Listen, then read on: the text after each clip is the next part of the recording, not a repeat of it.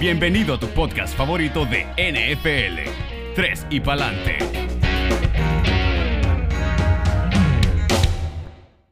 Arrancando esta segunda semana de la NFL, tenemos en el Thursday Night Football a los Cleveland Browns contra los Cincinnati Bengals. ¿Qué dicen de este juego, señor? Yo en verdad pienso que este es el bounce back game de los Cleveland Browns este season. Tienen mucho talento en este equipo, pero eh, yo creo que este es el partido que logran juntarlo todo, dar una buena impresión y, mostrar el potencial que ellos en verdad tienen. Tienen dos buenos backs, un buen elite receiver y Baker Mayfield que ha sido muy criticado yo creo que va a demostrar Thursday Night porque fue picado de número uno. Bueno, la verdad es que yo opino igual que, que Juanqui. Siento que Cleveland se va a llevar la primera victoria de la temporada. Y, y bueno, qué mejor que demostrar contra, contra el first pick de este año, Joe Burrow, en un Thursday night. Pelea de first picks. Así es, pelea de first picks. Y nada, pues vamos a ver si OBJ al fin se tira un partido que, que estamos esperando todos, ¿no? Sí. Igual que Nick Chubb, Karim Hunt. Esperemos que todas esas armas logren resultados el día de mañana. Exactamente. ¿Qué Sí, a mí, me, George? a mí me preocupa Joe Burrow contra este pass rush de, de los Cleveland Browns. Tuvo sus up and downs en su primer juego la semana pasada contra los Chargers y bueno, al final casi hace el comeback, pero en verdad esta offensive line de los Bengals puede ser una, probablemente es una de las peores de la liga y yo creo que Miles Garrett y compañía van a van a estar en su cara toda esa noche, así que Se van a dar gusto. ¿ah? Sí, sí. Va a haber problemas para ese rookie. Yo creo que Cleveland va a tener su bounce back con, como ya han, comen- ya han dicho, de, de las armas que tienen en Kareem Hunt, OBJ y, y Nick Chubb. Todos van a tener su, bounce back. Jarvis Así es. también. Ey, escucho, escucho mucho esa palabra bounce back. Bounce back. ¿Bounce back de qué, hombre? ¿Cuál bounce back? ¿Qué ha hecho Cleveland? O sea, explíquenme, explíquenme. O sea, no entiendo. Bueno, se han armado un equipo, brother, en papel que, que ya, ya es hora que, que demuestren, ¿no? Han invertido Es hora de que demuestren, equipo, pero- sí, han- han- pero han bounce back- tanto. Bounce back, ese equipo no ha hecho nada. Para que estén hablando un bounce back.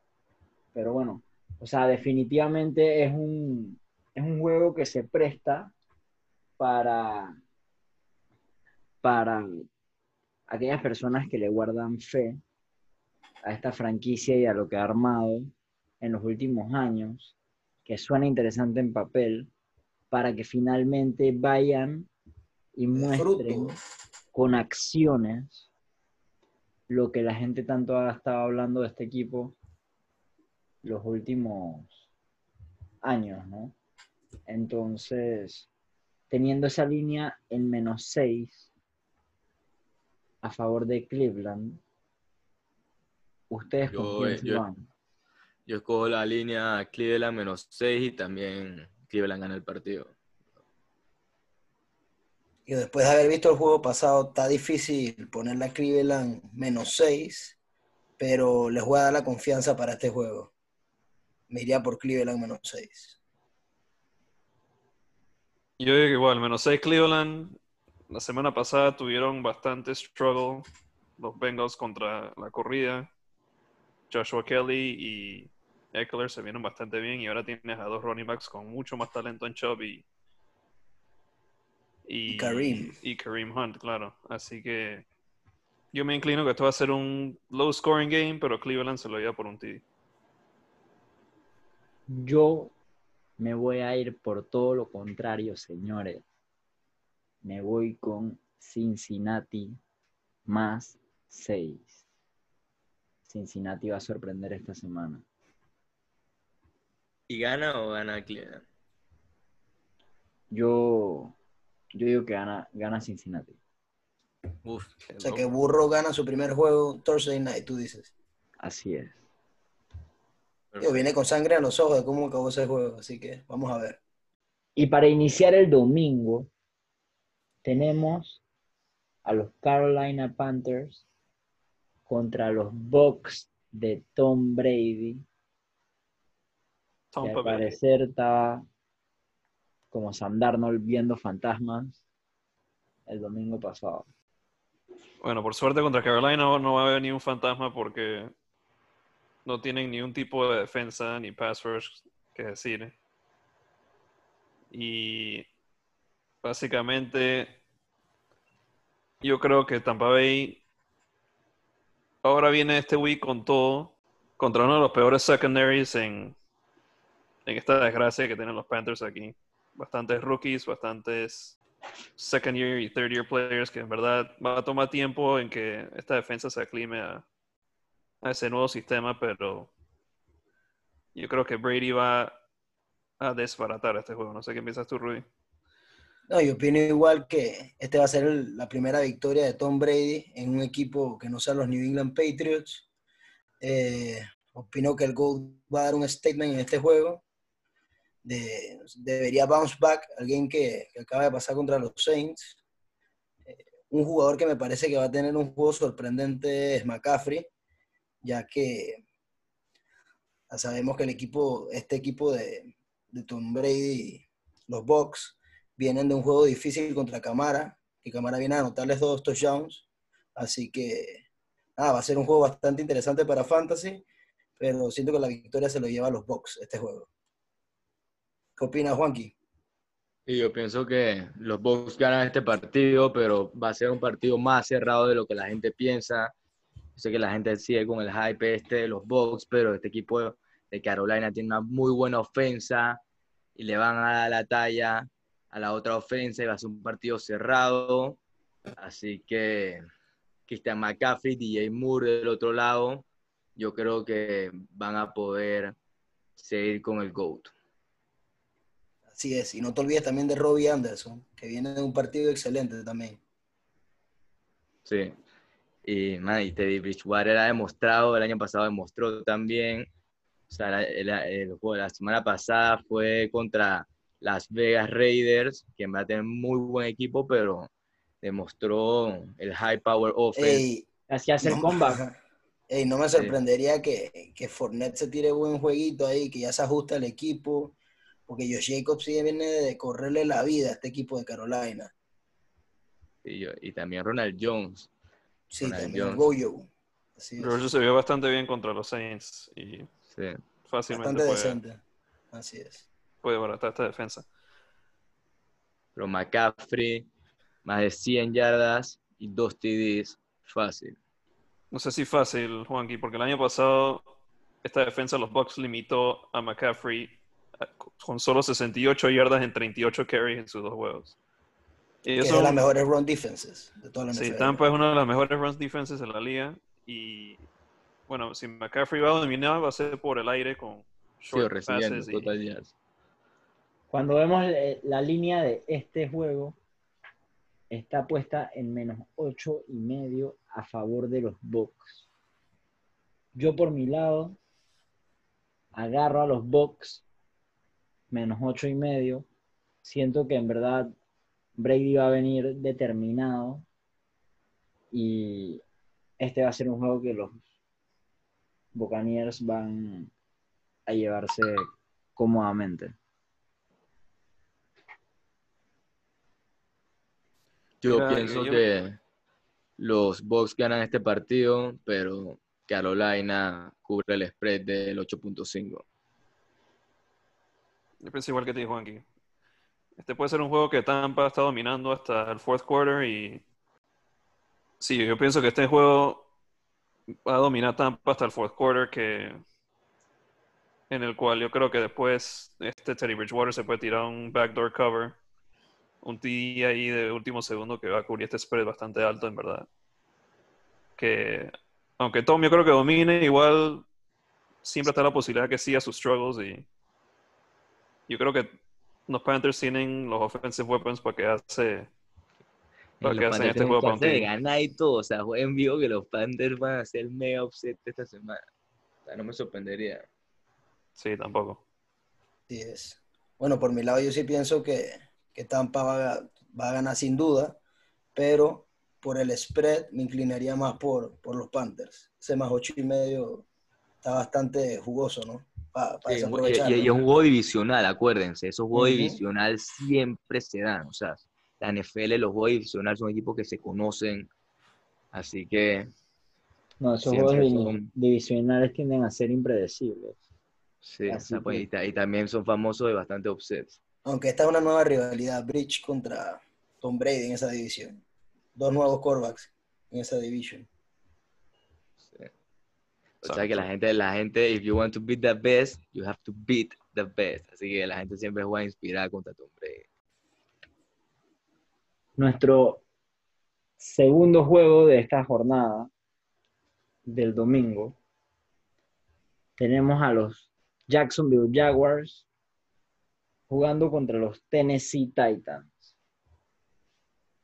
Recordemos que los Jaguars eran un equipo que eh, todo el mundo daba por asegurado que iban a perder la semana pasada contra los Indianapolis Colts y terminaron dando la sorpresa y se llevaron el juego, viniendo de atrás para adelante.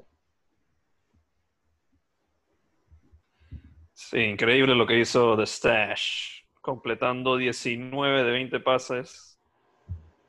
Básicamente un mistake-free game y bueno, se sacó el win en una situación que nadie pensaba que podía. Y Sí. de nuevo está bastante underdog contra este, este equipo de los Titans que tiene problemas en su back seven. Así que yo creo que los Jacks pueden sorprender aquí con los weapons que tienen en Chark y LaVisca Chenault. No sé qué piensas tú, Ruin. Bueno, en mi caso yo sí, yo sí me inclino por los Titans para este juego. Pienso que Derrick Henry se va a tirar un juego que, que muchos van a quedar impresionados con esos stats. Eh, siento que, que nada, de los, como vienen con un buen momentum del first week, igual digo, igual que Jacksonville, pues, pero, pero sí siento que Tennessee va a cerrar el partido y se va a llevar la victoria. ¿Qué opinas, Juanqui? Sí, yo concuerdo contigo, Rodolfo. Yo pienso que este partido contra Tennessee va a ser mucho más difícil que Indianapolis. Un partido, eh, un equipo que viene mucho más armado desde el año pasado. El equipo de Indianapolis es un coreback nuevo. Yo creo que Denver le dio un partido bien difícil a Tennessee. La defensa de Denver para mí es superior a la defensa de los Jaguars. Así que Derrick Henry le va a pasar por encima a este equipo y, y Tennessee es un equipo que hace el play action de una manera excelente. Hill es un coreback muy eficiente, no, está cometiendo errores. El año pasado fue el coreback con el QB rating más alto de todos. Con los play actions y el running game se van a comer esta defensa, ganan este partido fácil. Garner Minshew viene de un partido con un QB rating de 142.3, casi perfecto, ¿no? Estamos hablando de que fue el rookie quarterback del año pasado con el grade más alto de Pro Football Focus. Y a la hora de la hora la gente habla de Jacksonville como si se estuviera proyectando para picar a Trevor Lawrence o, o Justin Fields en el draft de, de próximo año, pero dado a que este Garner Minshew sigue excediendo sus, su- las expectativas que la gente tiene sobre él, yo dudo que este sea un equipo que vaya a quedar 2-14 y definitivamente pienso que para una línea que está planteada en menos 9 a favor de Tennessee, eh, Jacksonville es el equipo a elegir, más 9. Pienso que va a ser un juego mucho más cerrado de lo que la gente piensa. Y, y hasta no me sorprendería ver a Jacksonville agarrar y llevarse este juego y darle la sorpresa a todo el mundo nuevamente. De acuerdo contigo, mano. El año pasado cayeron y me cayeron la boca a mí y a, muchos que los cogieron en contra en Survivor y, y en verdad Minshew ha mostrado en su rookie season y ahora en su primer juego acá que puede ser un franchise QB y más 9 en verdad estaba bastante irrespetuoso para para este game y por eso yo, yo me inclino por, por Jacksonville en este juego contra Tennessee. Bueno, yo por el spread también me inclino por, por Jacksonville, pero sí siento que, que sin duda Tennessee se lleva la victoria. Yo opino que Tennessee es un equipo muy completo. Le va a pasar por encima a Jacksonville, ganan por double digits, ganan y hacen el spread. Antes de pasar al siguiente equipo, quiero, quiero recalcar que James Robinson es un jugador en el que deben tener su ojo puesto, dado a que se, Fantasy es un juego de volumen y este, este pelado se está llevando casi que el bulk of the carries en este equipo y es interesante ver cómo, cómo se puede desarrollar su temporada. Yo vi todos sus carries contra Indianapolis y se vio bastante bien para ser un undrafted rookie. Es un pelado que tiene bastante talento y se vio que tiene las, las cualidades para ser un, un running back sólido en la NFL, así que... Si no me equivoco, creo que fue el, el, el undrafted rookie con más yardas en su debut. Creo que no fue las más yardas en la historia, pero sí fue como que las más yardas de, hace muchos años. Pero casi nunca se ve esto que un equipo le dé las riendas a un undrafted rookie running back de una. Y en este caso los Jacks decidieron votar a Fournette por este, por este pelado y el man mostró bastante habilidad en su primer juego.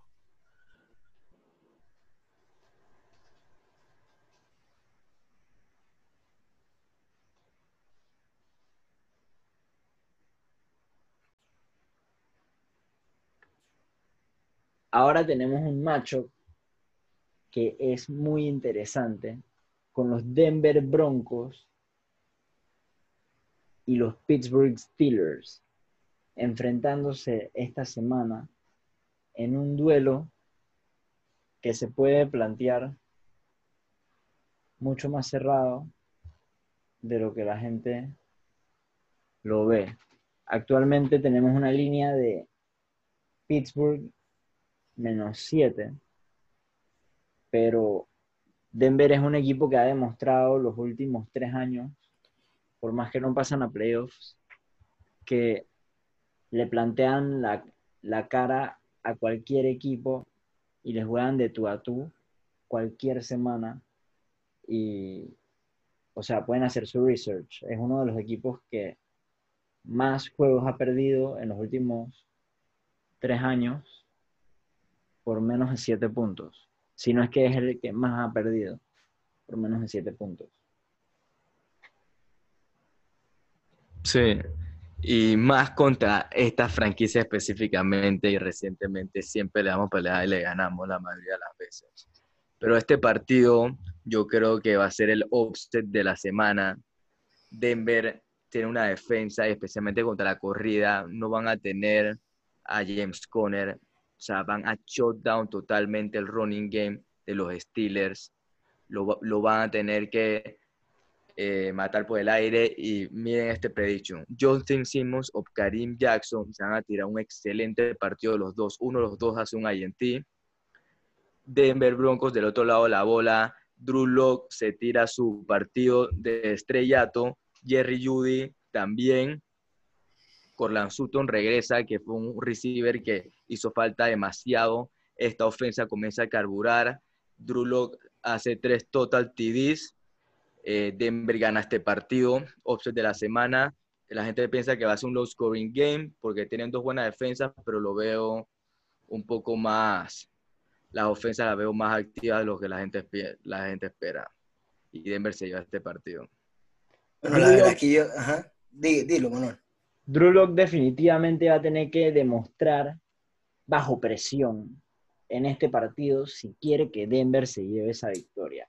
O sea, estamos hablando de que lo va a estar persiguiendo T.A. Watt, Cameron Hayward, Stephon Tweed y Bud Dupree. O sea, esta es una defensa que está llena de studs y, y Denver tiene una línea que sus tackles son Garrett Bowles y Elijah Wilkinson y en verdad son, son, son manes que no han demostrado gran cosa y eh, estos, estos pass rushers que acabo de mencionar definitivamente pueden tener a Drew Lock huyendo por su vida todo el juego y va a tener que demostrar en situaciones de alta presión si de verdad quiere que Denver se lleve una victoria a la casa y haga el upset de la semana como plantea Juanqui, ¿no?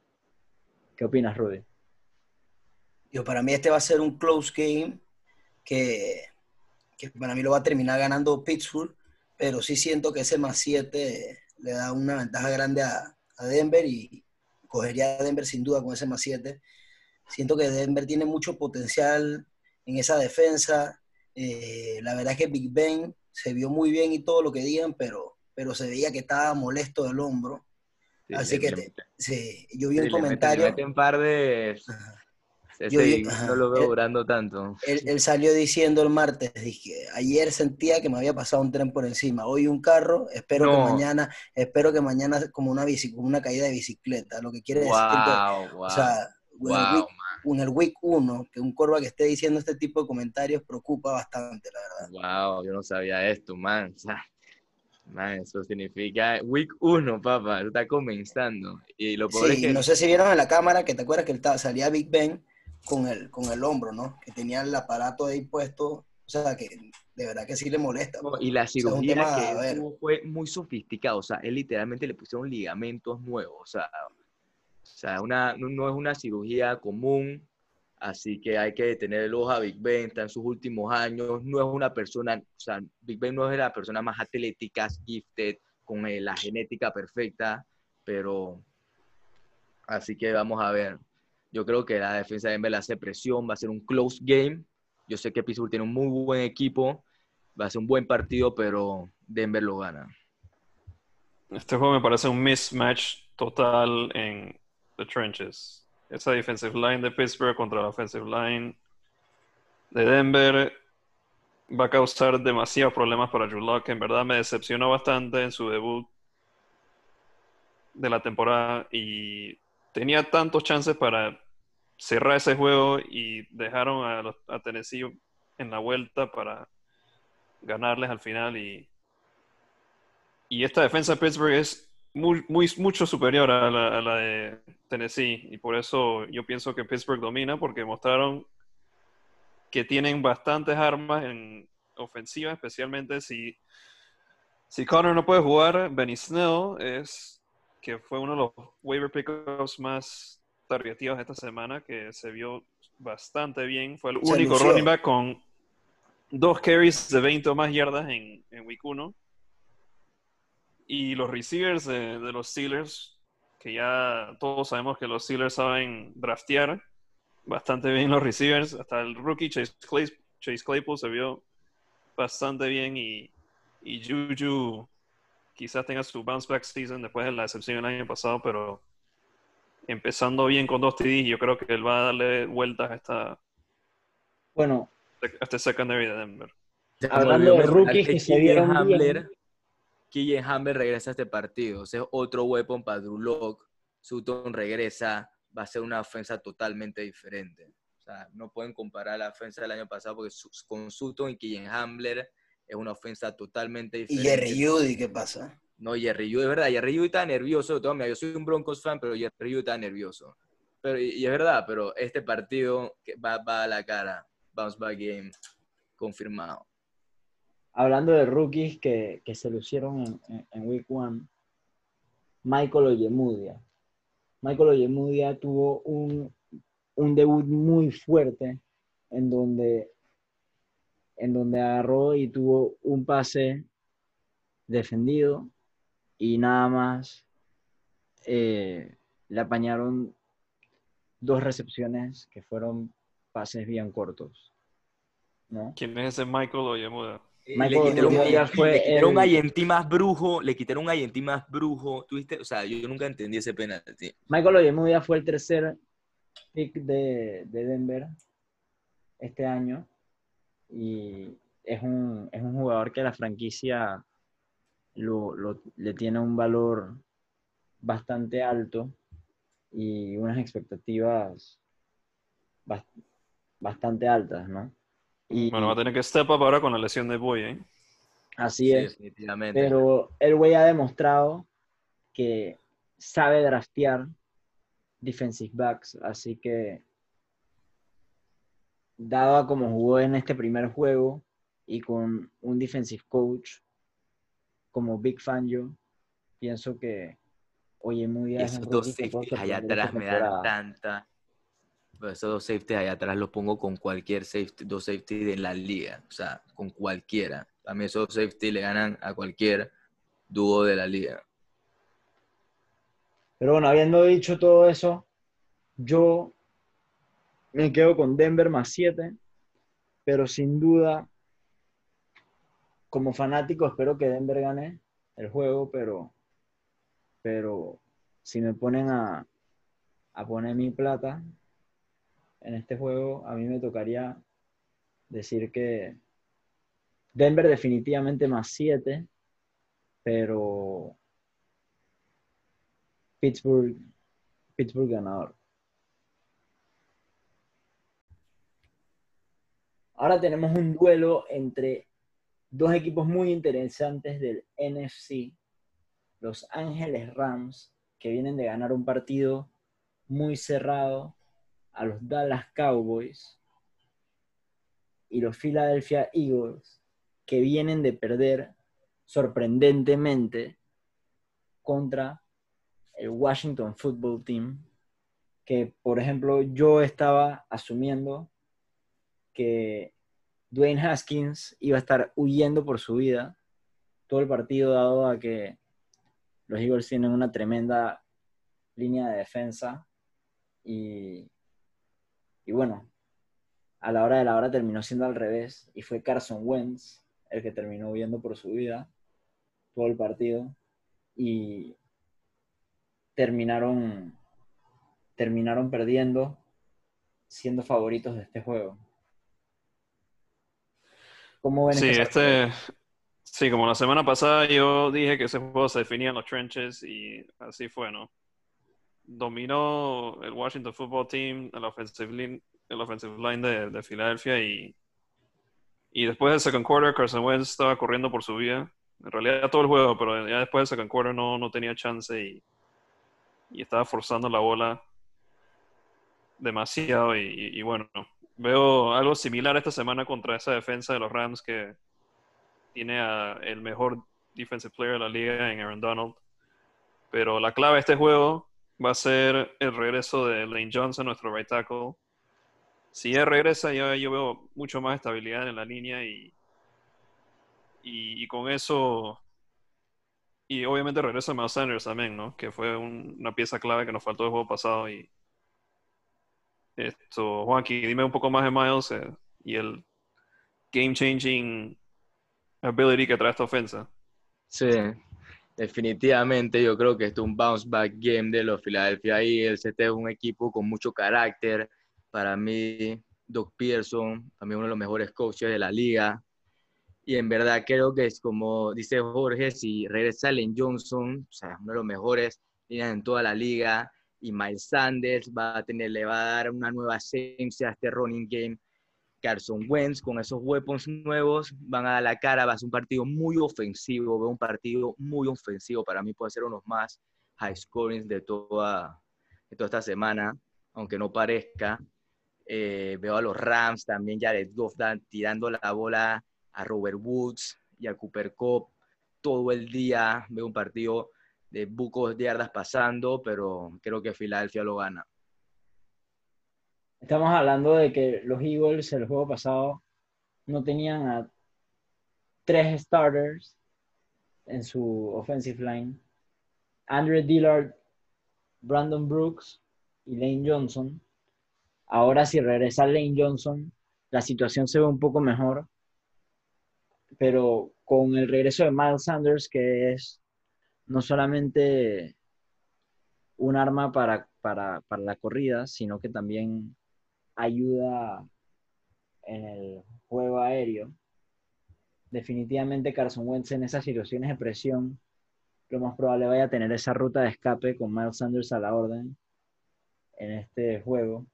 Y yo me inclino, dada la línea que está en, en Pick'em, yo me inclino a que los Eagles tengan ese bounce back game y se redireccionen su temporada a lo que puede ser de pronto sorprendentemente llevarse su división o, o estar en la pelea para ese uno de esos tres wildcard spots. Así mismo es. Eh, bueno, yo opino igual que, ustedes. Pienso que, que, este va a ser el bounce back game de, de Filadelfia. Eh, para mí la clave de este juego va a ser Lane Johnson. Y digo, claro, Miles Sanders. Pero, pero yo opino que si Lane Johnson juega, Filadelfia se lleva la victoria. Y si Lane Johnson se llega a perder este partido, la verdad es que yo tuviera que cambiarme, me iría por el equipo de, de Los Ángeles Rams sin duda alguna, porque la verdad es que siento que Aaron Donald, si no, le, si no va a estar este eh, Lane Johnson, la verdad es que no veo manera de que lo frenen.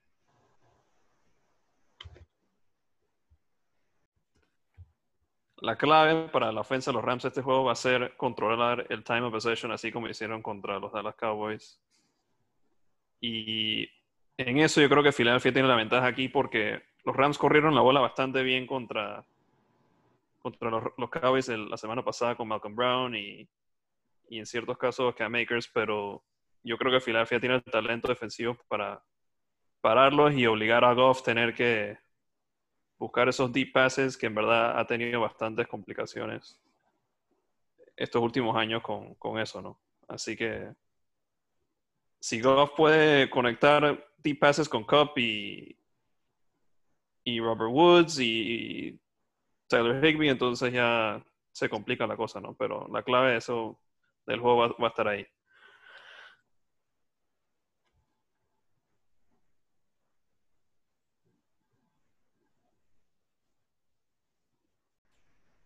Ahora vienen los Miami Dolphins contra los Buffalo Bills. Y este es un partido que se va a decidir en cómo se ajusta Miami en cuanto a limitar a Josh Allen a hacerles daño en la corrida. Se vieron muy afectados contra Cam Newton en, el primer, en la primera semana y definitivamente pienso que, que este es el, el punto a observar en este juego, ¿no? Cómo se va a desarrollar Josh Allen con el tema de la corrida que ha demostrado ser un arma muy, muy venenosa en ese sentido. Y, Bastante venenosa. Y no, me cabe, y no me cabe duda que de pronto pueda nuevamente demostrar sus habilidades en, en la corrida en este juego contra los Dolphins, dado lo que hizo Cam Newton en la primera semana. Así es. Eh, digo, yo, en mi opinión, yo pienso que, que, Miami va a aprender de ese, de ese error que, que, tuvo en ese primer week Pienso que Brian Flores va a hacer los ajustes necesarios. Eh, Byron Jones, eh, siento que va a tener la ventaja ahí sobre Stephon Dix, eh, al igual que hizo el año pasado contra cuando, cuando estaba Stephon Dix en Minnesota. Miami tiene la number one pass, pass defense de este primer week, pero claramente fue porque, porque Cam Newton simplemente nos corrió todo el juego. Pero pero nada, siento que Miami este va a ser un juego que, lo va a ganar, va a ganar el primer juego de la temporada en casa. Eh, en este juego sí van a haber fanáticos, pienso que eso va a ser una diferencia grande. Eh, John Brown todavía no se sabe si va a jugar. Eh, Howard de Miami, el segundo corner, que es top 5 corner, eh, high speed. pienso que, que, va a ser un bounce back game, ya que jugó muy pocos snaps el primer game eh, por, por, perderse gran parte del training camp. Ya para este juego se espera que va a tener un rol más grande y pienso que esto va a ser lo que va a marcar la diferencia en este partido. Y bueno, ya todos conocen a Fitzmagic, que es el rey de la inconsistencia.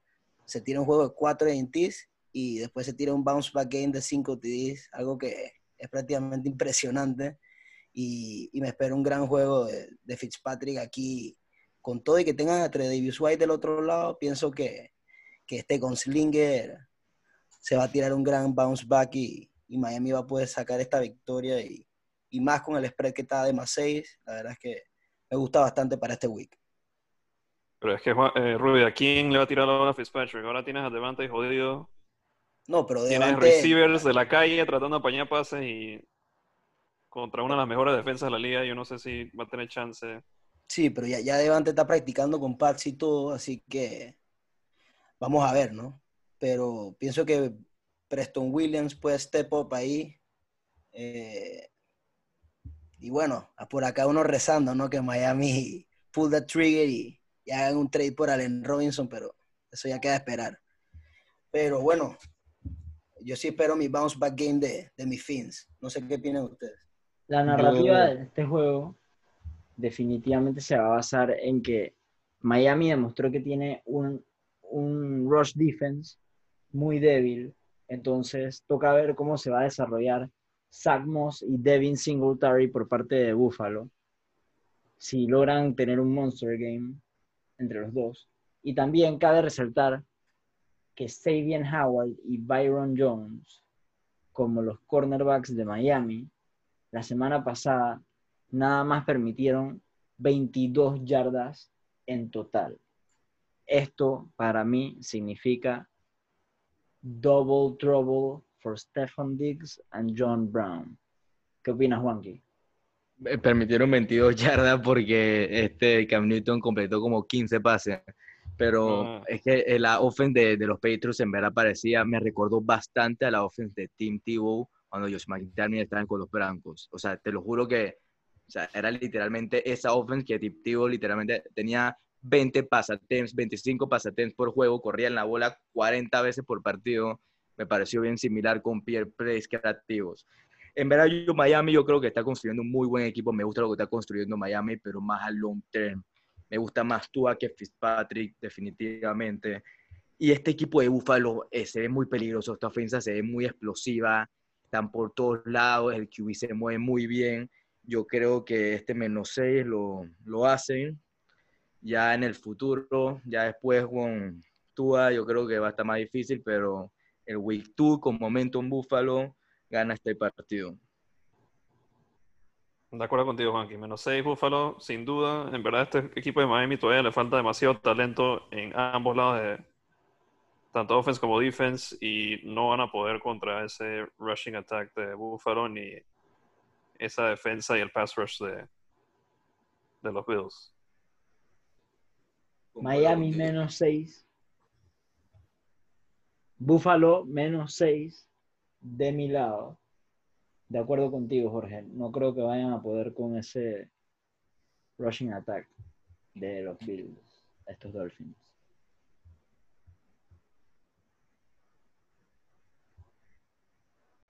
dos equipos que definitivamente vienen de un Week One muy decepcionante.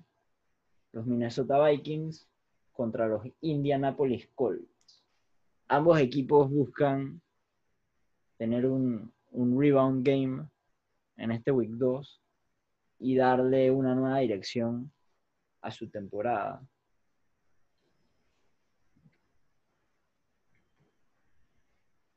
Sí, yo veo este partido, un partido que va a ser un grand and pound violento de ambas partes. O sea, Dalvin Cook y Jonathan Taylor le van a dar la bola hasta que no puedan más. O sea, y este equipo tiene esta metodología, los dos son run, run first team, pero también tienen unos receivers que te pueden hacer muy, mucho daño en un lado T.Y. Hilton, en el otro lado Adam Thielen. Así que yo veo un gran protagonismo de los dos running backs, pero creo que el equipo con más experiencia junto, gana este partido, aunque son los underdogs. Y creo que el spread es más 3, el más 3 para mí, esa es un lock. Eh, los Vikings ganan este partido después del, partido anterior. Lo necesitan ganar. Buen bounce back game de Kirk Cousins. Dalvin, Dalvin Cook se festeja este domingo. Así mismo es. Yo opino igual que tú. Yo siento que, que los Minnesota Vikings se llevan este juego eh, siento que Dalvin Cook va a tener un monster game contra, contra esta defensa. Eh, la verdad es que yo veo a un Jonathan Taylor también por el, por el otro lado que, puede dar mucho en este segundo juego de su carrera en la NFL. Eh, pienso que tiene la oportunidad en sus manos de demostrar. también tiene a, digo, a Philip River, que es el corva que más ama pasarle la bola a los running backs, como ya sabemos.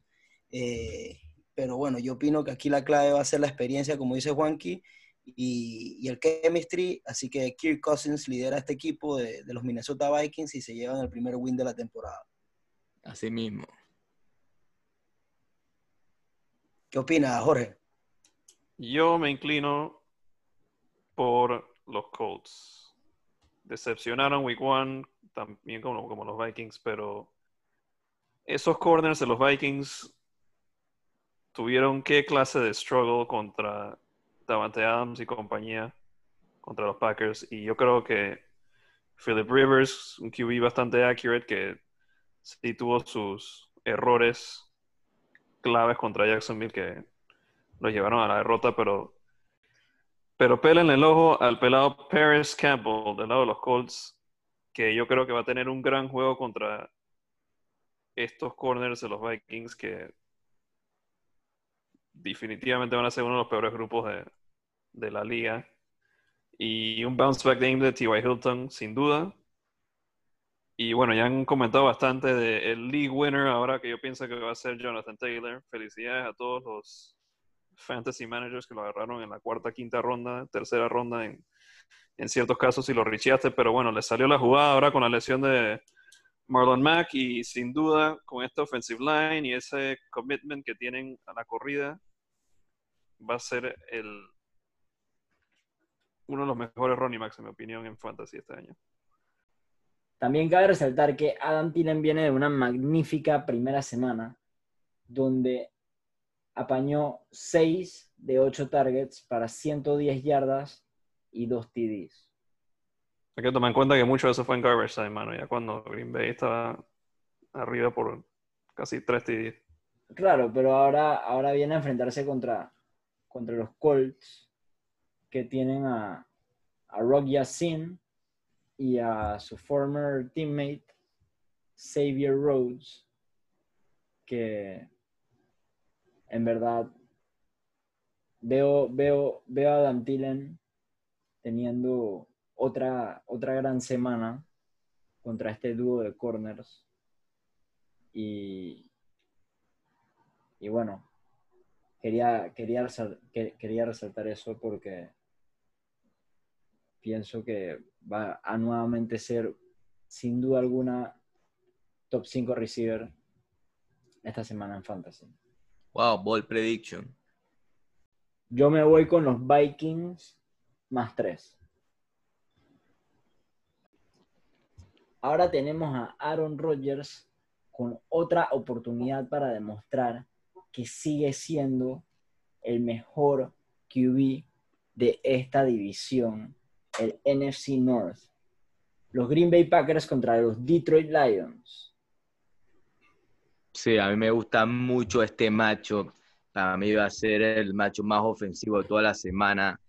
Estos dos QBs wow, de, divisional Matthew Stafford, ah, sin que Golay demostró ahora con que Golay pues es más peligroso, pero yo quiero hablar de Aaron Rodgers. Yo en dos fantasy no piqué QE, me fui con los Rodgers al final, la gente estaba, eh, no, lo, no lo rankeaba tan alto y este Korak para mí en talento puede ser el mejor de toda la historia.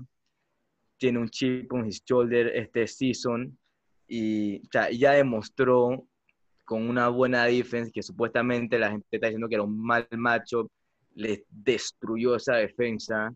Ahora con una peor defensa en papel, yo creo que, wow, este Aaron Rodgers puede igualar su performance del week pasado y ya borrar cualquier duda de, de lo que realmente es, que es un elite coreback, un top 5 coreback de esta liga.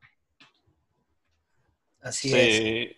mira Dale, que los Lions perdieron sus tres corners, starting corners el- la semana pasada contra Chicago en el fourth quarter y por eso ni sabía esto. pudo remontar Mitch Trubisky eh, tres TDs abajo, ¿no? Así que imagínate lo que va a hacer Rodgers contra la banca, la banca, la banca de los corners acá de, de los Lions. Va a ser una de Madden. Game, o sea, Madden game en, rookie, o sea, va a ser es literal, wea, de- en rookie.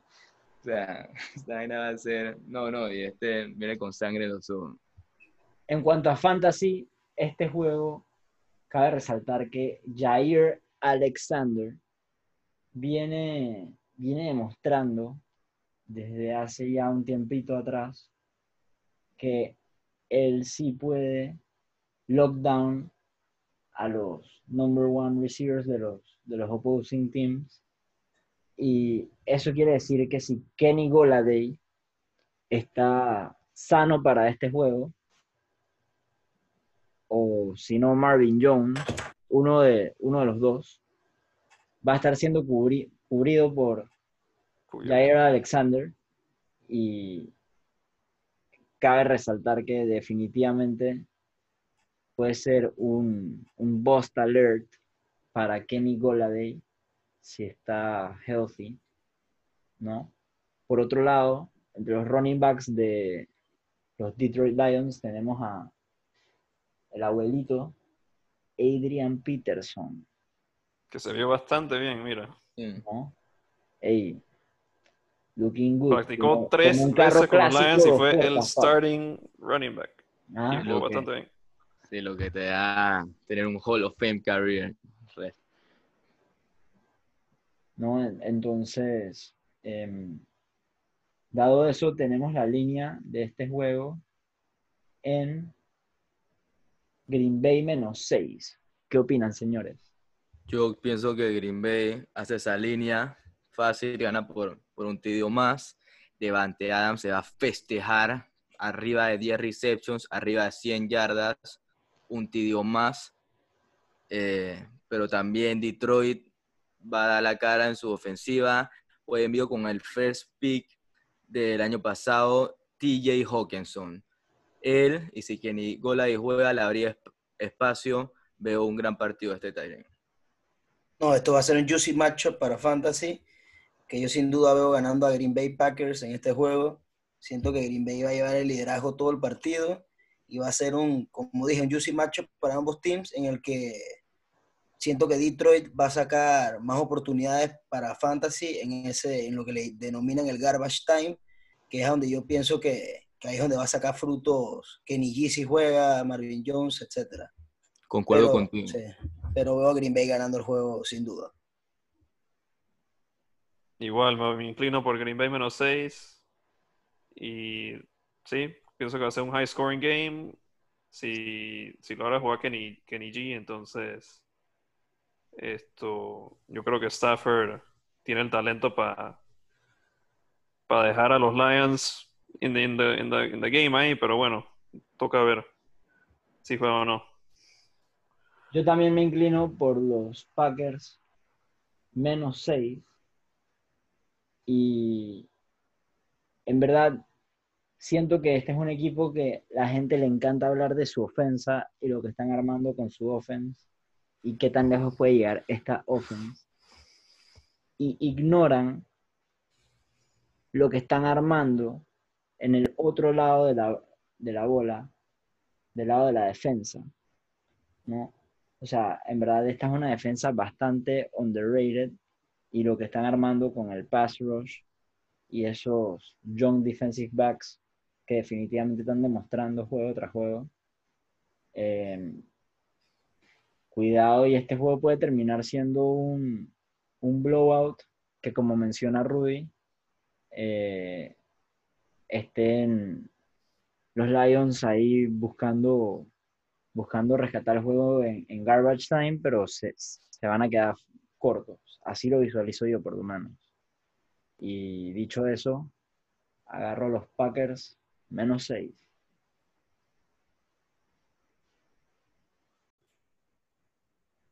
Este es un juego que definitivamente, cuando esté dicho y hecho, puede ser una lluvia de puntos.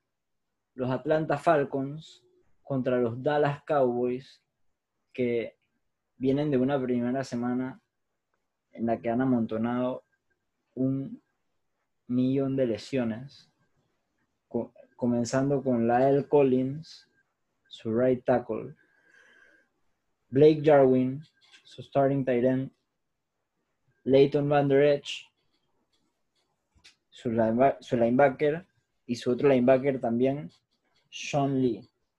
Muchas bajas para este equipo en un tiempo muy corto.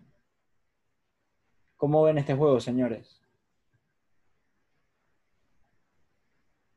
Bueno, este juego yo lo veo como un high scoring game. Aquí, tanto la ofensa como de Atlanta como la de Dallas tiene demasiado firepower en esos receivers. Y la defensa de Atlanta puede ser una de las peores de la liga. Russell Wilson básicamente les pasó por encima, completando casi todos sus pases. Y yo creo que Dak puede tener un gran juego con los receiving weapons que él tiene. Y Amari Cooper y CD Lamb y Gallup van a quizás apañar casi 100 yardas cada uno, así como hicieron los tres receivers de Atlanta que fácilmente pueden repetir ese stat contra esta defensa, a la que también está bastante banged up, como dijo Manu. Y, y bueno, yo pienso que quizás sea el highest scoring game de la semana. No sé qué piensas tú, Rudy. Así es, don Jorge. Yo opino lo mismo. Me parece que este va a ser un high scoring game en el que Dallas va a terminar sacando el provecho eh, a este macho. Eh, siento que Dallas va a ganarlo. Atlanta, Atlanta lo veo con mucha fuerza también en ofensa, ofensivamente. La defensa es lo que me tiene con la incógnita. Eh, así que por eso me inclino más por Dallas pienso que Dak Prescott viene con sangre en los ojos, igual que el coach Mike McCarty, que viene de, ser bastante criticado en ese primer juego. Eh, pienso que Zeke Elliott se va a tirar un tremendo juego, más ahora con las lesiones. Eh, bueno, no las lesiones, pues, pero como veo la otra defensa, pues, bastante débil. Así que, nada, ¿qué, qué opinas, Juanqui? Sí, concuerdo con ustedes que este partido va a ser un partido sumamente ofensivo, pero también va a, ser, va a estar muy cerrado. Creo que Dallas gana este partido debido a que va a tener un running game más estable con Zeke, pero Atlanta no se va a quedar atrás. Julio también se va a dar un festejo este domingo y Todd Gurley creo que también se va a tirar su primer partido que va a dar un statement y específicamente en el red zone, ya que, ya que la defensa, defensa de Dallas está injuriada, especialmente esa posición de los linebackers. Ahora que mencionas a los linebackers, Juanqui, también cabe resaltar que Hayden Hurst fue un Tyrant que constantemente estuvo siendo picado como un Tyrant One según su ADP en los drafts de fantasy. Y la semana pasada realmente no demostró. La gente bueno, hizo un super catch en su primera pañada con los Falcons y hay que tomar en cuenta también que lo estaba cubriendo el mejor safety de la liga en Jamal Adams. No, claro, pero no demostró ese, ese resultado que la gente buscaba, disque, disque a, lo, a, los números, a, los números que te daba Austin Hooper el año pasado, por ejemplo. ¿no? Sí. pero acuérdate que los ahora contra estos linebackers, ahora contra estos linebackers de, Dallas que están todos lesionados, los Tyrants generalmente son, son cubiertos por, por esta posición y Hayden Hurst es un, es un jugador que puede, lo más probable, verse favorecido por, por, esta, por esta situación, ¿no? ¿Qué opinas, Rudy? Y bueno, en este juego tenemos un spread de menos cuatro y medio para Dallas. eh, que yo me inclinaría con este spread y, yo me voy por Dallas menos cuatro y medio. ¿Qué opinas, Jorge? Bueno, como Cowboys hater, yo me voy por Atlanta más cuatro y medio. Pero no me sorprendería para nada si Dallas gana por más de un TD aquí con, con un bounce back de, de Dak Prescott, ¿no? Concuerdo contigo con el más cuatro y medio de Atlanta, pero sí pienso que Dallas gana este partido. Yo realmente siento que Dallas viene de un juego en el que perdieron por tres puntos y más que nada fue culpa del, del coaching staff que del equipo y siento que en este partidos se, van a poder reivindicar y van a ganar por más de cuatro y medio. Así que me inclino. Dallas, menos cuatro y medio. Ahora tenemos a los New York Giants contra los Chicago Bears. Este es un juego que su narrativa se va a basar en cómo juega la línea ofensiva de los Giants. Vienen de un juego absolutamente mediocre, donde permitieron que 52.1% de las jugadas que eran pase, Daniel Jones estuviera corriendo por su vida. ¿no? Entonces, eh, Saquon Barkley tuvo un promedio de menos 0.7 yardas antes de, de, contacto por acarreo.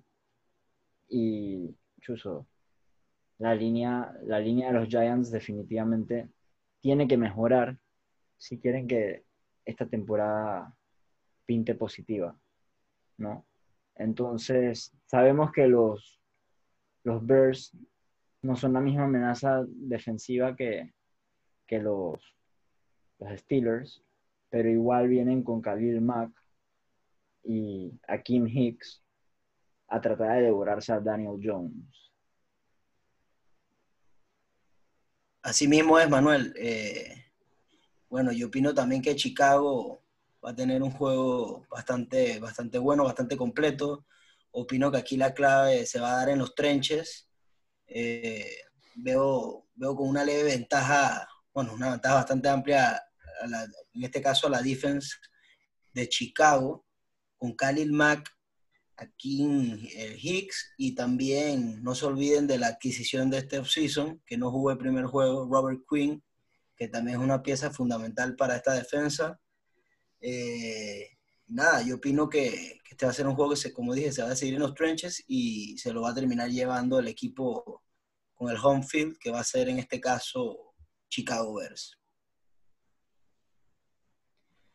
Bueno, Rudy, yo pienso que este juego va a ser el letdown game de Trubisky. Por alguna razón u otra, siempre le juega bien a los Lions y en este caso tuvo, tuvo su buen juego en el fourth quarter porque se lesionaron los cuatro, los tres corners de los, de los Lions, ¿no? Y aunque esta defensa de, de los Giants no, no asusta a nadie, yo pienso que, que van a poder aprovecharse de los mistakes que hace Trubisky a cada rato.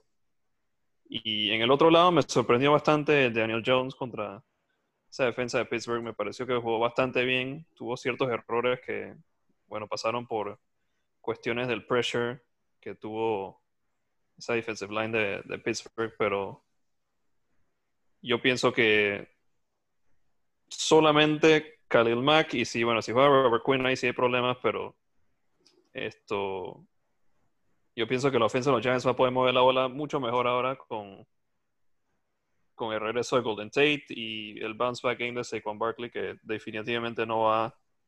Quizás este va a ser su peor juego de la temporada, así que eh, yo me inclino por los Giants aquí en este juego, como outright winner.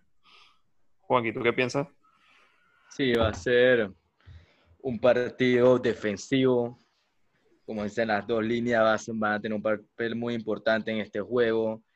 Eh, yo concuerdo con Manuel que Macatag le va a dejar un tatuaje bien temprano a Daniel Jones y lo va, lo va a tener bien nervioso durante el partido, como lo hicieron los Pittsburgh Steelers. Pero también concuerdo con Jorge que los Giants ofensivamente van a tener un partido mucho más eficiente. Si con Barkley va a correr mejor la bola, Evan Ingram no va a tener los drops que tuvo. Así que va a ser un buen partido. Chicago gana, pero con el spread, que es el menos, menos 5.5 de Chicago, creo que los Giants tienen un bounce back game ofensivo y pueden cubrir ese spread de 5.5 puntos. Yo me inclino a Chicago ganador, pero en cuanto a temas de spread, me voy Giants más 5 y medio. Yo concuerdo contigo, Manuel. Opino totalmente igual. Con el spread me inclino por los Giants, pero veo a Chicago ganando el partido. Definitivamente esta no era la manera que los San Francisco 49ers querían iniciar su temporada.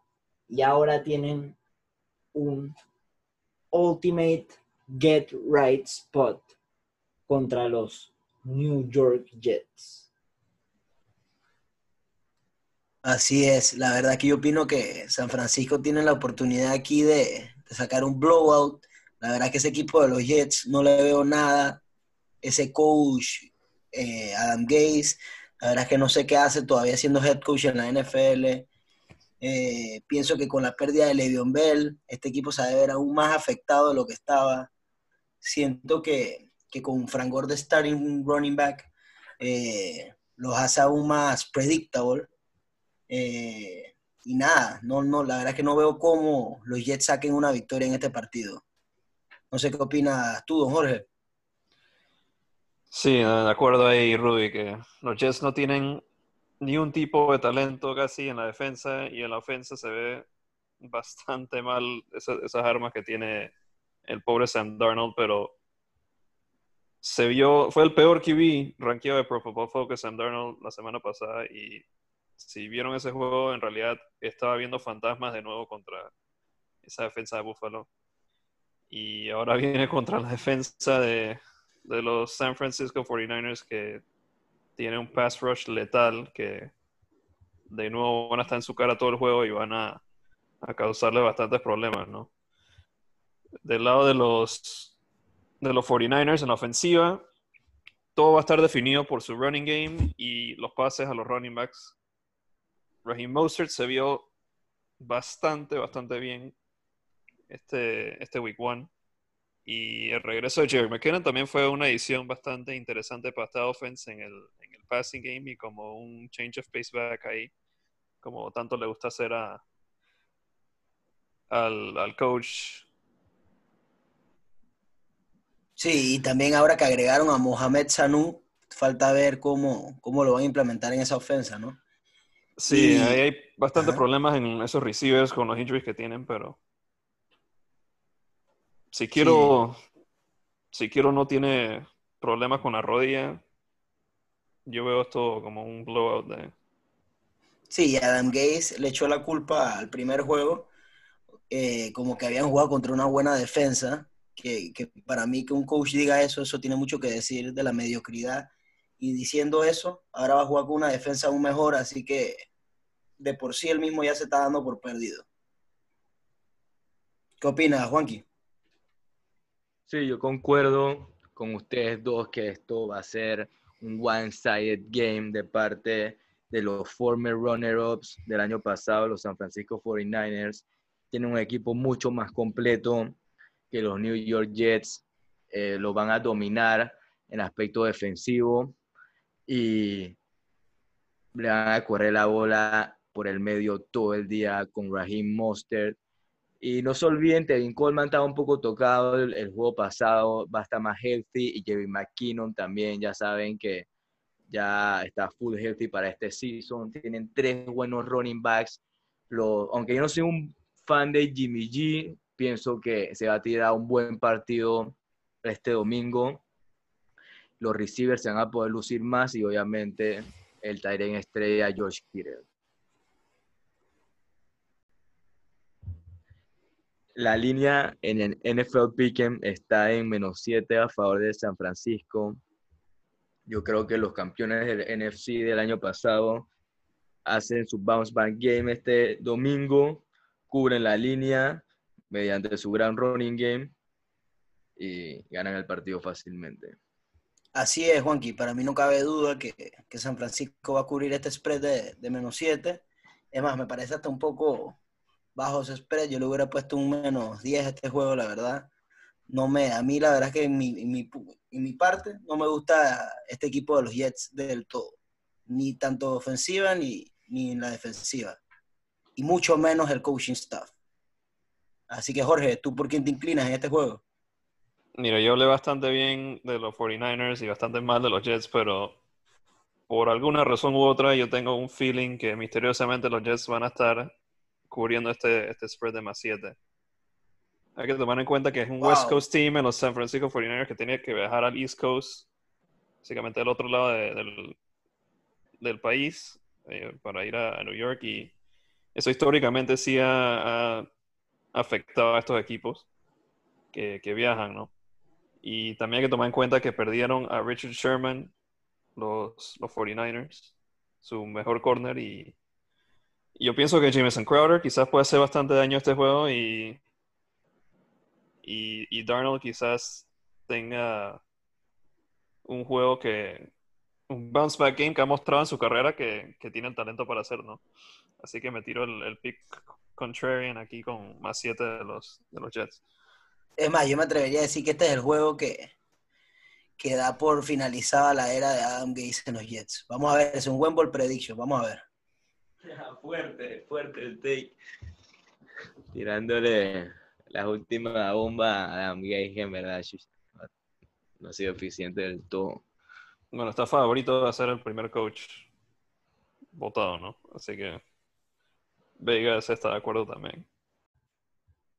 Bueno, Jorge, yo a diferencia tuya, me inclino a lo contrario. Yo me inclino a que este va a ser el blowout game of the week. Y los San Francisco 49ers van a trapear el piso con este equipo de los Jets, cubriendo ese spread de menos 7.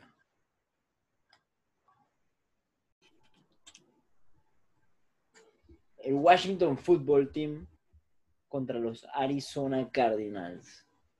Este es un juego que se puede plantear mucho más interesante de lo que se ve en papel, que puede ser que mucha gente vea a los Arizona Cardinals fácilmente llevándose este juego, pero el Washington Football Team viene de un juego muy ordenado contra los Eagles, donde sorprendentemente terminaron ganándose el juego por más que los Eagles eran favoritos, ¿no? Entonces, por otro lado, tenemos a los Cardinals, que demostraron que Kyler Murray definitivamente es un arma muy interesante en esta liga y la adquisición de DeAndre Hopkins es exactamente lo que esta ofensa necesitaba para adquirir esa, esa chispa y veremos si, si, si continúa siendo el caso contra el Washington Football Team. ¿Qué opinan, señor? Asimismo, Manuel, yo opino que este va a ser un juego que Washington va a dar bastante defensivamente, pero la verdad es que yo pienso que la, la ofensiva de los Cardinals, la verdad es que está muy bien armada, eh, están agarrando un chemistry bastante rápido, no con Kyler Murray, que viene de un juego de 14 receptions como career high, eh, la verdad es que yo sí veo a estos, el equipo de los Cardinals ganando este partido. Eh, no, no, no olviden también que los Cardinals tienen una excelente defensiva también. Así que, nada, es un equipo bastante completo y, los veo sacando esta victoria. ¿Qué opina, Jorge? Sí, igual que tú, Rudy. Esto, yo pienso que los Cardinals van a ganar este juego por canchas. En verdad la clave la semana pasada que tuvo el Washington Football Team fue esos turnovers y todos los drives del Washington Football Team comenzaron del lado de Filadelfia por, por esos turnovers que hicieron y metieron todos sus puntos a, a, raíz de eso, ¿no? Y yo pienso que Kyler y compañía pueden limitar esos errores. Y en verdad, esa edición, como dice Manuel, de DeAndre Hopkins es la clave. Increíble cómo le sale ese trade y de la primera semana ya ven los frutos de, de tener un elite wide receiver one como lo es DeAndre Hopkins con 14 catches. Así es, su máxima potencia ahí. Sí, la defensa de, de los Cardinals es bastante low-key underrated y, y yo pienso que Haskins, que en verdad no me pareció para nada que se vio, tiró bastantes pases malos de week pasado y, y por eso yo pienso que, que los Cardinals se pueden aprovechar de él y, y sacar un par de turnovers que van a hacer que esto sea un blowout de parte de, los Cardinals. Así es, y tampoco no olvidar el, el running game de Arizona con Kenyan Drake y Chase Edmonds, ¿no? que también a ser parte clave en este juego. Eh, Juanqui, ¿qué, ¿qué opinas de este juego? Sí, yo en verdad pienso que este partido Arizona lo gana, va a ser un partido más defensivo que ofensivo. Los dos equipos van a tratar de correr la bola bastante. Eh, creo que también este Washington Football Team va a presionar a Kyler Murray más de lo que lo presionaron el partido pasado con esa línea que tiene, pero la defensa de Arizona también va a neutralizar totalmente a Dwayne Haskins este partido y Arizona con un mejor running game que el de Washington Football Team, eso le va a dar la ventaja esa tarde este domingo. El spread en el NFL Picking es de menos 7. Eh, para mí, Arizona hace este spread fácil hacia su defensiva y, y sí gana este partido este domingo. Yo soy de la opinión que Arizona es un equipo que está determinado a sorprender en esta temporada y nada más y nada menos que en Week 2 se van a imponer ante el Washington Football Team. Y como dijo Jorge, esto va a ser un blowout. Así mismo como, como lo plantea la línea, ese menos 7, pienso que, que se, lo van a, se lo van a volar. Una defensa que definitivamente está underrated. Patrick Peterson de regreso a jugar su mejor fútbol americano y, con Vance Joseph llevando las riendas de esta defensa.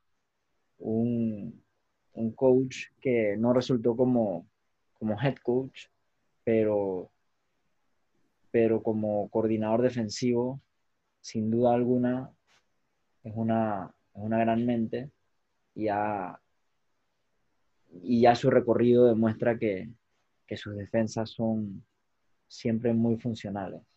Sí, siempre dan la talla, ¿no? Así es. Eh, bueno, yo sí también me inclino por, por Arizona Cardinals menos 7 para este partido.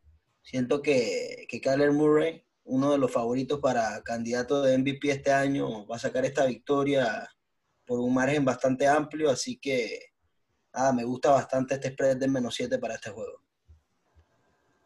Ronda de Cardinals, también me inclino por el menos 7.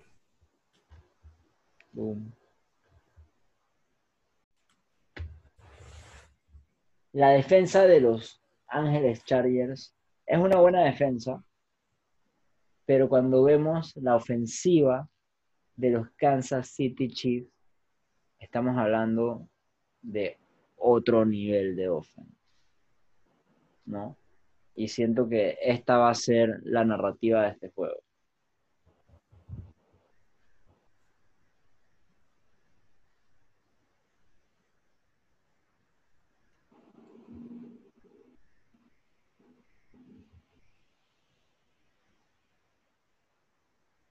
Bueno, yo creo que la clave para los Chargers en este juego va a ser el health de sus offensive linemen que no pudieron jugar la semana pasada en Trey Taylor y aquí más fue sorry, a decir.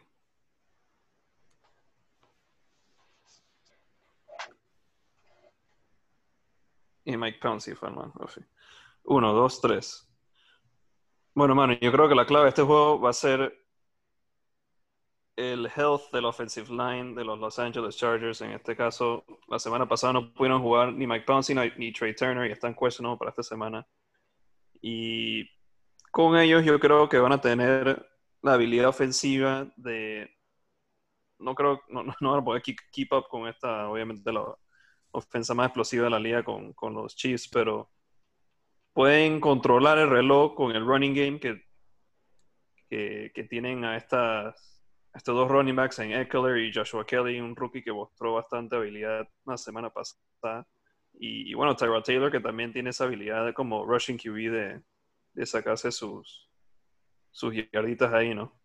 Así que si Kansas, si, perdón, si los Chargers pueden controlar el, el reloj en este juego, yo pienso que pueden mantenerse ahí en the game y, quizás cubrir este spread, ¿no? No sé qué piensas tú, Rui. Así es, yo, yo opino igual que tú. Eh, este también es un divisional game. Eh, pero sí, concuerdo contigo que, que, la clave del partido va a ser si Mike Pouncey y Trey Turner pueden llegar a, a vestirse para este partido y jugar. Eh, pero sin duda alguna, igual, aunque jueguen, veo, veo al equipo de Kansas City ganando el partido. solo que, como mencionaba anteriormente, la, la clave del partido con estos offensive linemen sería para para ver si, si cubrirían o no el spread. Pienso que si llegan a jugar estos dos offensive linemen, eh, sí me inclinaría por el más 9, ahí con los Chargers, pero por el momento me voy 100% con, con Kansas City. La verdad es que demostraron en ese Thursday Night del primer juego, la verdad es que Mahomes sigue siendo lo mejor de la liga y ahora con el rookie Clyde Edwards Hiller, pienso que eso es lo que, lo, lo que les va a dar el boost para seguir demostrando y seguir siendo el mejor equipo de la NFL. Eh, no sé qué opinas, Juanqui. Yo sí pienso que esto va a ser un blowout win de los Super Bowl champs, los Kansas City Chiefs, Patrick Mahomes y esa offense en el primer half los va a atacar agresivamente. Tyreek Hill va, va, a ser más protagonizado este partido. Clyde Edward Hiller el nuevo juguete Andy Reid va a demostrar porque fue picado en el first round. Yo sí veo esta ofensa desbaratando a este equipo que es nuevo equipo de Los Ángeles Chargers con un nuevo coreback. Tyro Taylor jamás va a poder keep up the pace de esta offense. Veo un blowout win de parte de los Chiefs, eh, cubriendo el spread del menos 9.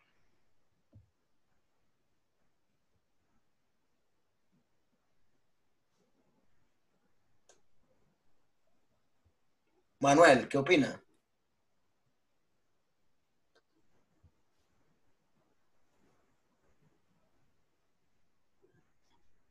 ¿Dónde quedamos? Manuel, ¿qué opinas? Tienes que dar tu opinión del partido. Ya cierra. Hey, Dips hablar de primero en el Houston y Baltimore, ¿no? Que iba a tener mi ball take con Houston. Ahora tenemos otro juego que se plantea como una lluvia de puntos entre los Baltimore Ravens contra los Houston Texans. La defensa de Houston no fue capaz de parar a los Chiefs por el aire ni por la corrida en Week 1 y ahora vamos a ver cómo le va contra esta pesadilla de offense y el fantasy cheat code Lamar Jackson.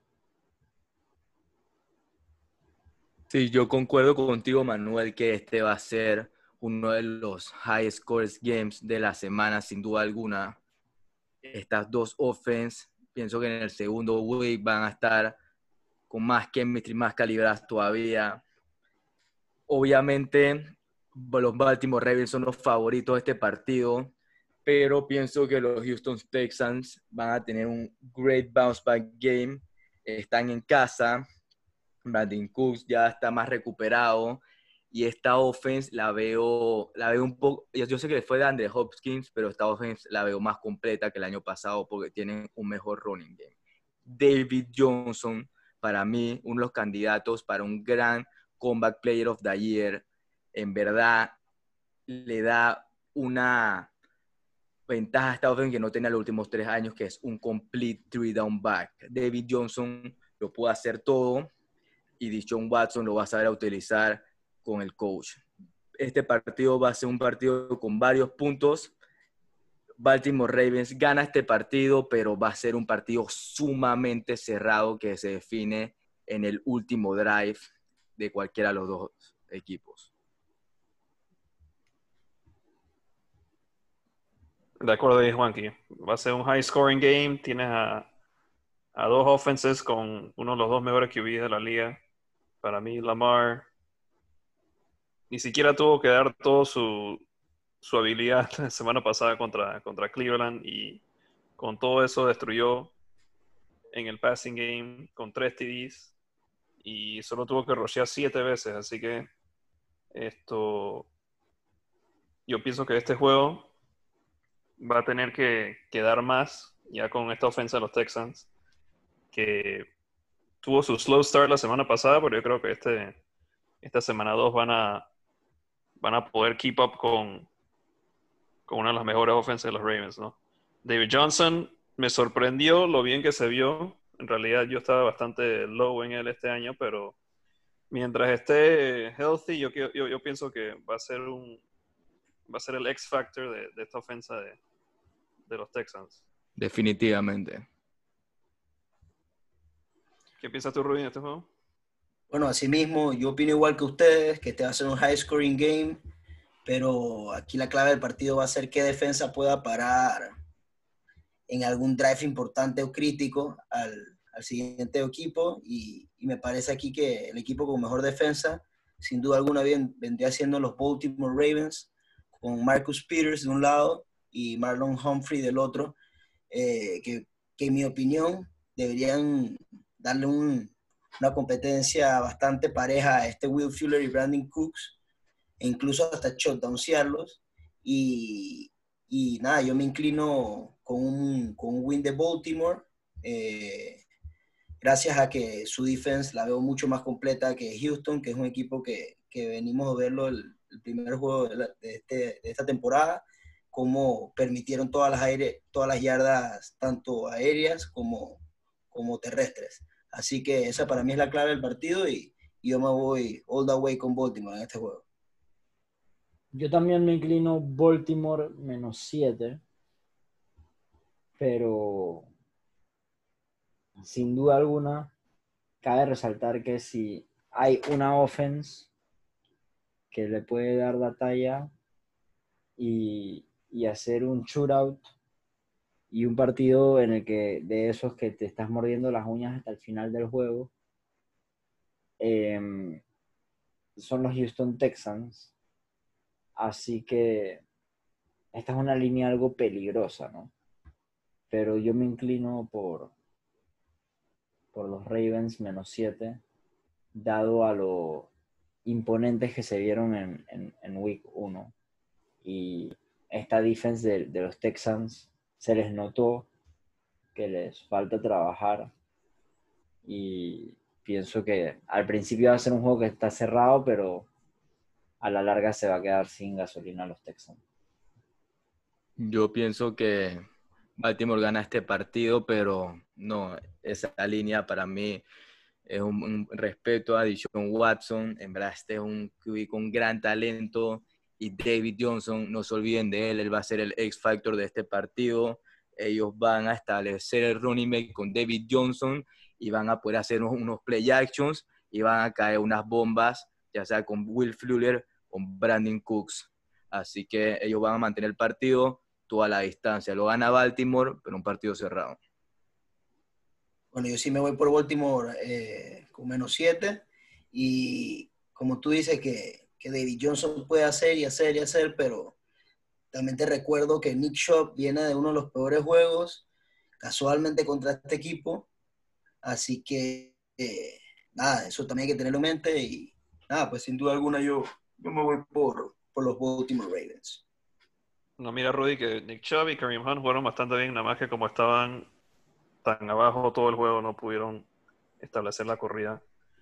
Pero aquí en este juego yo me inclino un poquito por Houston más 7. Esto es un revenge game para ellos, que fueron humillados el año pasado por, por los Ravens 41 a 7. Y yo creo que, como dice Juanqui, la edición de David Johnson y yo creo que Will Fuller puede quitarle la tapa a esta defensa y quizás apañar un par de bombas que, que mantenga este juego close y un juego que va a ser reño hasta el final y yo pienso que, que Houston puede cubrirse más 7, ¿no? De acuerdo. Los Patriots de Cam Newton contra los Seahawks de Russell Wilson. Finalmente, en Week 1, vimos a unos Seahawks donde le dieron las riendas a Russell Wilson. Let Russ cook. Down. ¿No? O sea, estamos hablando de que en el 2018 y en el 2019 Seattle siempre pasaba nada más en el 49% de, del tiempo en primer y segundo down, ¿no? Entonces, eh, esta vuelta estamos hablando de que ese número brincó a 63% contra Atlanta.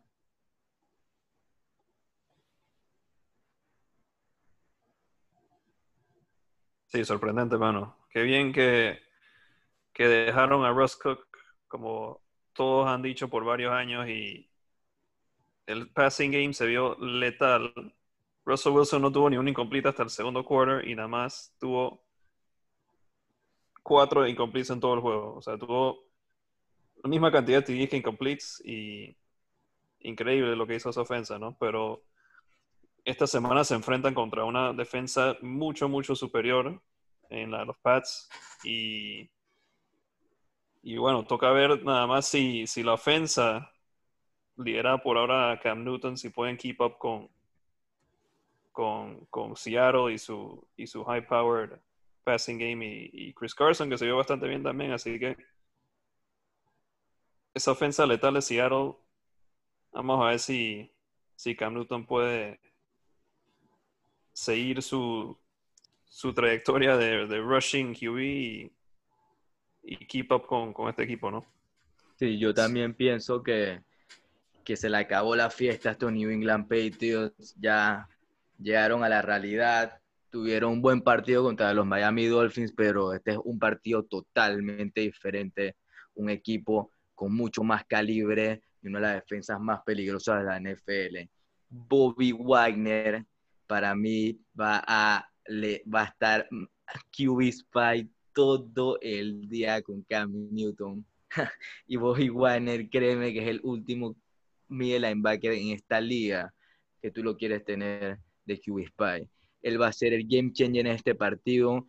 Creo que esta defensa va a poder controlar este running game de los New England Patriots y en verdad yo sé que se vieron muy bien contra Miami, pero pasando la bola y no los vi, o sea, los vi muy limitados pasando la bola, o sea, los vi que si le paras ese running game y los manes te, quieren ganar pasando la bola, van a tener bastante problemas y con esta defensa más la presión que va a tener con la ofensa de Russell Wilson. Del otro lado, veo un one-sided game de los Seattle Seahawks y lo ganan fácilmente.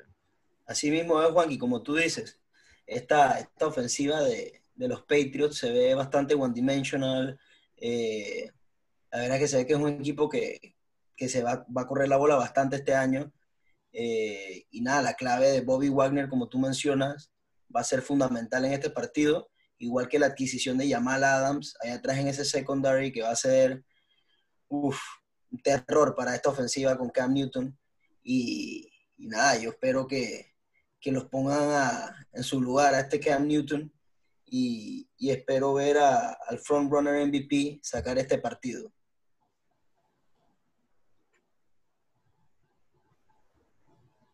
En temas de fantasy, del lado de New England, el único jugador que yo me, yo me inclinara a darle la oportunidad de ponerlo en mi starting lineup es Cam Newton.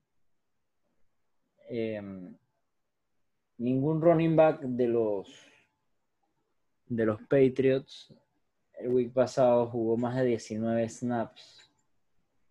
Julian Edelman y Enkyu Harry fueron los únicos jugadores con más de tres targets. Aquí la narrativa del juego se va a basar en cómo plantea New England ese rushing game y cómo se ve Russell Wilson y el ataque aéreo de los Seattle Seahawks. DK Metcalf y Tyler Lockett definitivamente tienen que jugar un rol importante. Greg Olsen lució bien en su debut con los Seahawks, apañando una anotación. Y, bueno, toca ver si logran seguir, seguir imponiendo en el ataque aéreo. Tenemos una línea de menos 4 a favor de los Seahawks.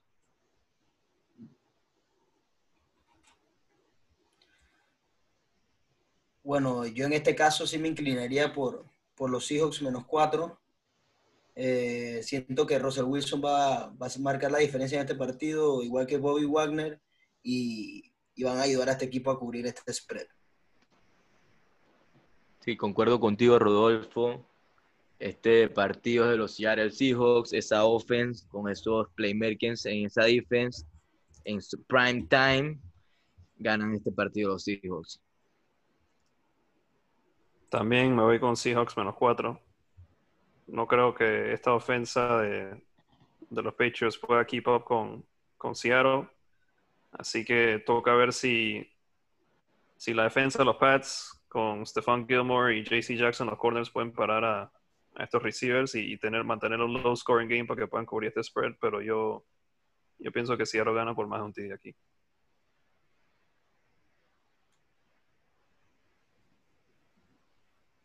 Manuel.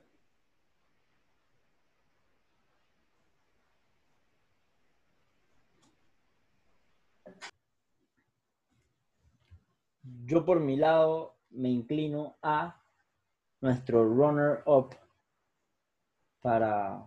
Ahí.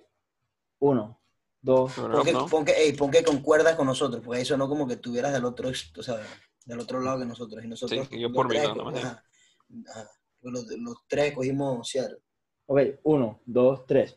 Bueno, señores, ronda de Seahawks. Yo también me inclino a los Seahawks menos cuatro con nuestro frontrunner a MVP, Russell Wilson.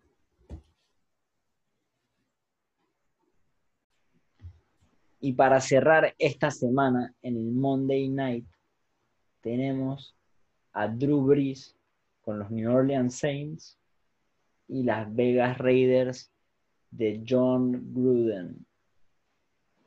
Así es, este, este, es un juego que pinta bastante interesante para Monday Night pero yo me voy aquí a inclinar por el equipo que vi como el equipo más completo, tanto ofensivo como defensivamente, y también incluyendo special teams, el equipo de los New Orleans Saints, eh, que sufrieron una baja ahora eh, que todavía no se sabe exactamente de cuántos weeks eh, con Michael Thomas, pero siento que igual con esta pérdida el equipo la verdad que está bastante completo y siento que, que van a poder sa sacar la victoria en este partido.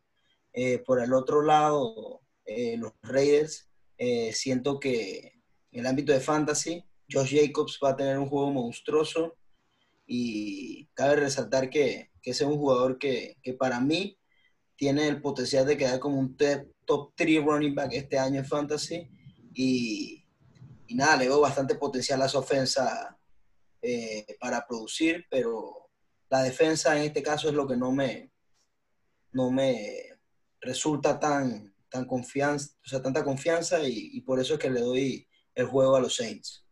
No sé qué opinan, qué opinan ustedes. Este juego se va a basar en el quick passing game, ¿no? Estamos hablando de dos ofensas que en los últimos tres años son las dos ofensas que menos yardas recorren por target. Estamos hablando de los Saints siendo la número 32 con 7.1 yardas por target y los Raiders con 7.6 yardas, ¿no? Entonces, em, este, va a ser un, este va a ser un juego que, que tiene potencial a definitivamente a un, a un shootout, pero los New Orleans Saints, sin duda alguna, son el equipo más imponente en el campo y tienen una defensa muy interesante. No sé qué opinas, Jorge. Sí, mano, yo creo que Camara le va a dar vueltas a estos linebackers y a esta defensa de, de los Raiders. Y en verdad, la diferencia aquí va a ser cómo Josh Jacobs puede correr contra esta defensa de los Saints. Y si pueden mantener el tempo, porque no veo un buen matchup de estos receivers rookies de los Raiders contra estos veteranos que tiene que tienen los Saints en, en Lattimore y Janoris Jenkins y Malcolm Jenkins de safety. Así que aquí la, diferencia va a ser el, rushing game y la offensive line, el offensive line de, de, los Raiders y ver si pueden controlar el tempo del juego y, y llevarse este partido, ¿no? Pero yo creo que Joe Brees, hasta sin su arma favorita en Michael Thomas, va a dominar el, el short passing game con Emmanuel Sanders, Camara, Jared Cook y Combo, claro, One Smith también. Y yo pienso que ganan este juego a punta de, eso, ¿no? Sí, yo concuerdo contigo que los dos running backs van a ser los dos X Factors de cada equipo. Alvin Camara y Josh Jacobs van a destruir en este Monday Night. Eh, Alvin Camara sí lo veo haciendo más en su producción en el receiving game, eh, ya que con Michael, con Michael Thomas ya out, necesitan otro weapon en esta área, pero Drew Brees no tiene problemas repartiendo la bola, y ahora con Emmanuel Sanders, Trequan Smith y, y su Tyren tienen suficiente para ganar este partido. Pero los Raiders sí, sí lo veo un equipo completo, con una buena offense, especialmente, pero con la línea de menos Saints, este equipo de New Orleans que es Super Bowl or Bust en prime time, lo veo ganando este partido con un excelente partido de Drew Brees y Alvin Camara. Este, Así es. dale, Manuel. Este es un partido que definitivamente plantea se plantea para que los Saints lo ganen. Yo me inclino a los Saints menos 6, pero dando un, bonus pick de mi parte, también me inclino al over de este partido, que es, estamos hablando de un over de 50 puntos y las Vegas Raiders definitivamente tienen una ofensa bastante interesante y que van a estar haciendo daño uno que otro drive a este equipo de los Saints y, me parece me parece un pick interesante. ¿Qué opinas, Rudy? Ah, bueno, así mismo como tú dices, Manuel, eh, definitivamente me inclino aquí por los Saints, pero, o sea, con el spread, pues, pero no me sorprendería del todo que, que Las Vegas haga una sorpresa y hasta incluso se puedan hasta llevar el partido. No me sorprendería del todo. Así que me espero un buen juego y por el momento me voy con los Saints.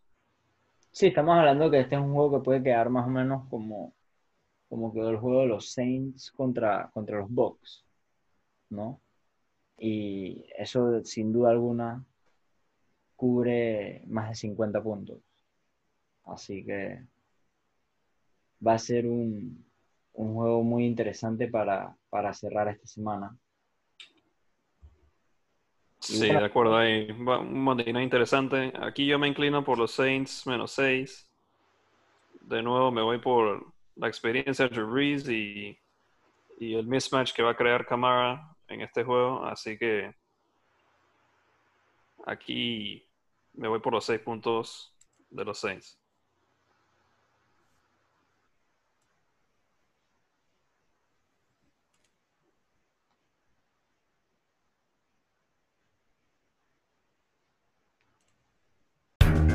Esto fue tu podcast favorito de NFL. Tres y pa'lante.